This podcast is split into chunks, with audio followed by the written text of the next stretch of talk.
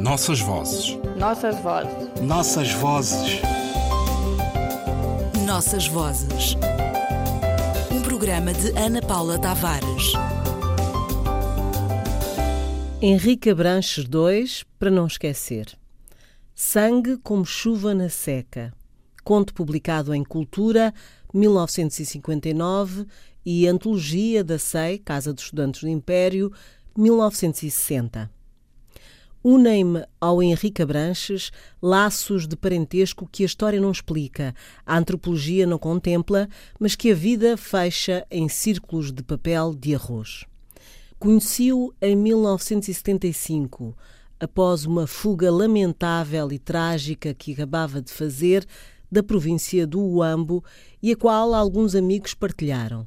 Tinham sido longas as 24 horas de fuga, mas são sempre assim, longos e tortuosos os caminhos de Angola nestes últimos 30 anos. Tinha então 20 anos e ele era um homem vindo do outro lado da guerrilha, o que a nossa juventude e má consciência transformava de imediato no mito. A figura ajudava, belo, grisalho, boina a Che Guevara e farda.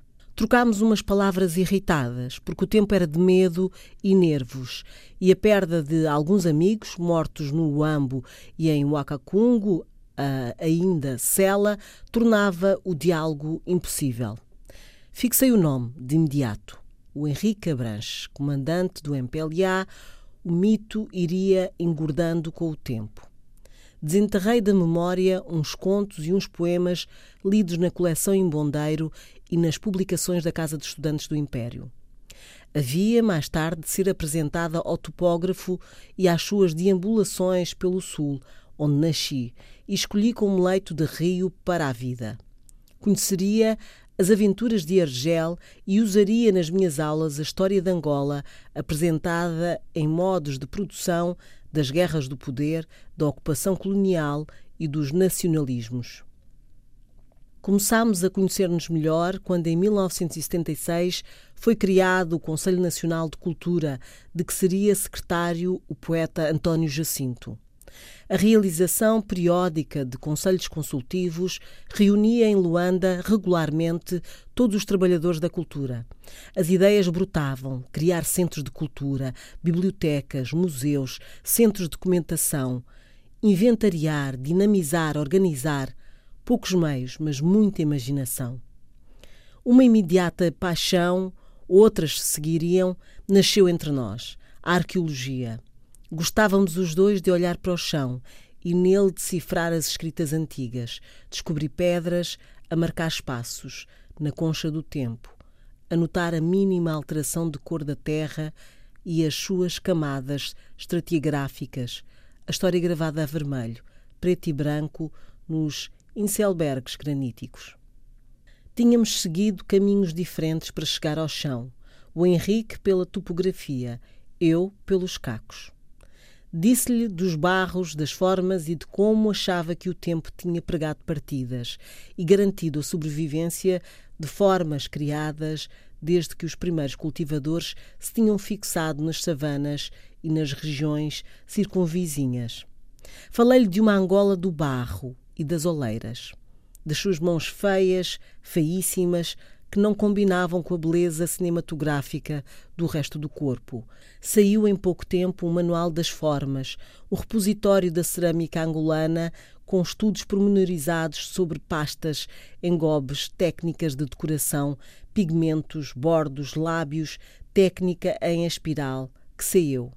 O material perdeu-se, mas a cerâmica continuou inscrita nos percursos que o Henrique fez depois, de Benfica a Palmeirinhas, no Pangala Velho, entre o Solongo e no cemitério dos Condes. O reino do Congo permaneceu como fascínio, caminho da sedução, e depois de escrever uma arqueologia da tradição oral, com toda uma procissão de mitos, ritos, parentesco, tecnologia, sistemas políticos. Henrique Abranches inscreve o tema na literatura angolana registros, desenhos, poemas, palavras, para mais tarde arrumar tudo em misericórdia para o Reino do Congo. Quase nos zangámos por causa deste título, como nos zangámos tantas vezes por causa da literatura. O tamanho dos seus livros sempre me levava a comentários a que só uma amizade como a nossa resistia. Mas voltemos ao princípio, e o princípio é a Concava de Feti, publicada em 1981, depois de um manuscrito argelino perdido para sempre e a reconstrução de memória de um romance que sempre considerou imperfeito e que eu, desculpem, inscrevi logo à primeira leitura entre os grandes romances angolanos, denso, contido, tenso, urdido em trama complexa, sem gatos, do direito e do avesso, sem facilidades. A voz do griot a fundar Angola, a sedução em regra absoluta.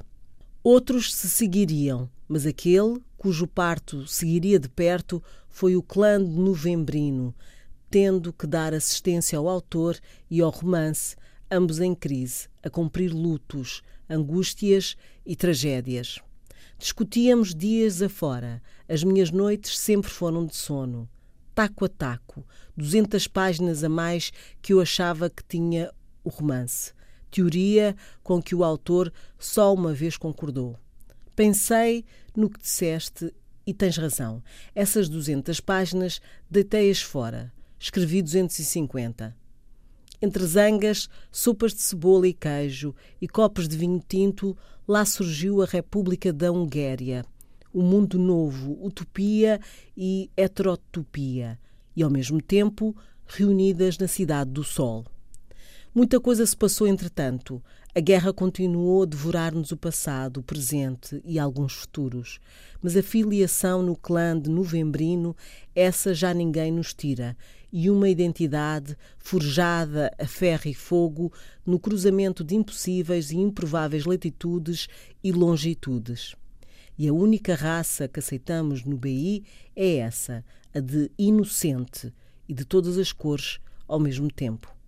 Este tempo se encarregará de algumas maldades, o esquecimento ou a referência aos clássicos, porque o Henrique Abranches, junto da foz dos nossos Orinocos, Congo, Kwanza, Cunene, se encarregou de nacionalizar para a literatura angolana a literatura do mundo inteiro, Daniel Defoe, Cervantes e Tolkien.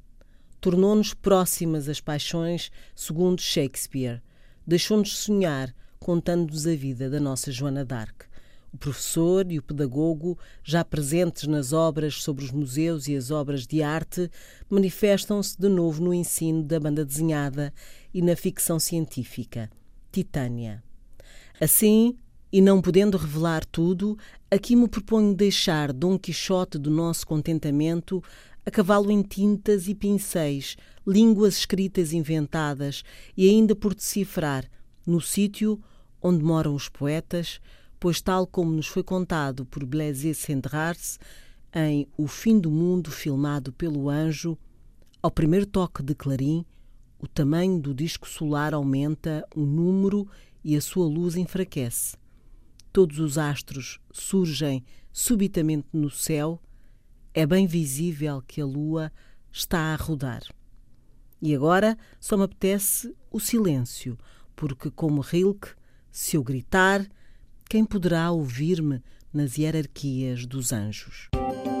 Nossas vozes. Nossas vozes. Nossas vozes. Nossas vozes. Um programa de Ana Paula Tavares.